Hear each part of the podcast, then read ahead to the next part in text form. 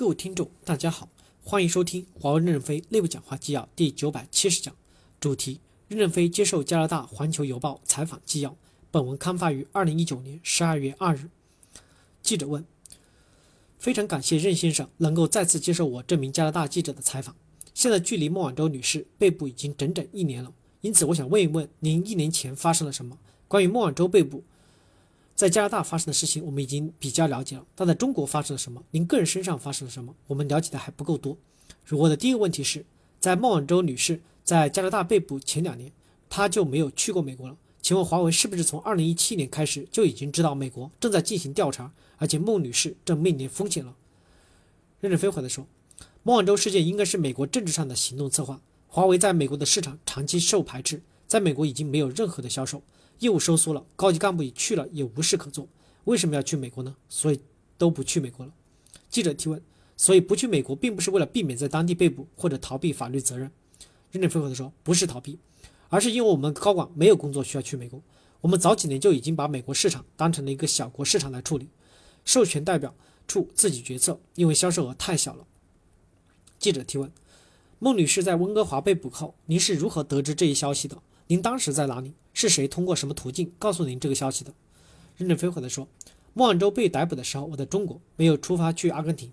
公司的法务部门向我报告孟晚舟被抓，当时不知道是美国政府发动了这么大的打击事件，以为只是某方面的误会引发的事件。”记者提问：“当时您本来也要去阿根廷，您一开始是不是也计划从加拿大转机？”任正非回答说：“没有，一开始就准备从迪拜转机。”记者提问：“孟晚舟被捕后，并没有直接给您打电话？”而是通知了华为的法务部，您知道这是为什么吗？他为什么给法务部打电话，而不是直接给您打电话？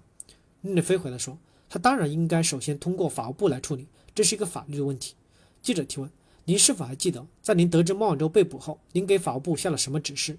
您给他们下达了什么样的目标？”任正非回答说：“没指示，因为我不具体管法务部，我当时只讲，只是给高管讲，请律师以加拿大的法律的方式向加拿大进行交涉。”我们坚持走法律路线解决问题。记者提问：您刚才说一开始您认为这件事是因为误解，法律上的误解产生的，那您是从什么时候开始意识到这件事儿可能会更大、更重大？不仅对孟女士来说更重大，而且还牵制到整个公司呢？任正非回答说：美国发了五幺二六五幺六实体清单制裁禁令，我们就意识到孟晚舟是被作为一个政治抓手，美国想抓住孟晚舟作为筹码来打击华为。记者提问。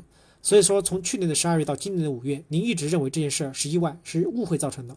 任正非回答说：“我认为就是这样子的。”记者提问：“那您当时觉得应该以什么样的方式解决这一问题呢？”任正非回答说：“聘请律师。”记者问：“五月之后，您又觉得应该以什么样的方式来解决这个问题呢？您的想法有没有发生改变？比如说，您觉得这件事儿会持续多长时间？具体应该怎么解决？”任正非回答说：“五月份以后，我们认为美国的最终目的是要消灭华为公司。”孟晚舟事件只是起头，只有加紧把自己内部的结构性调整做好，使产品开发体系适应制裁的环境，坚决让公司生存下来，才可能有解决问题的方案。因此，五月份以后就有一些变化，要努力做好业务的连续性。感谢大家的收听，敬请期待下一讲内容。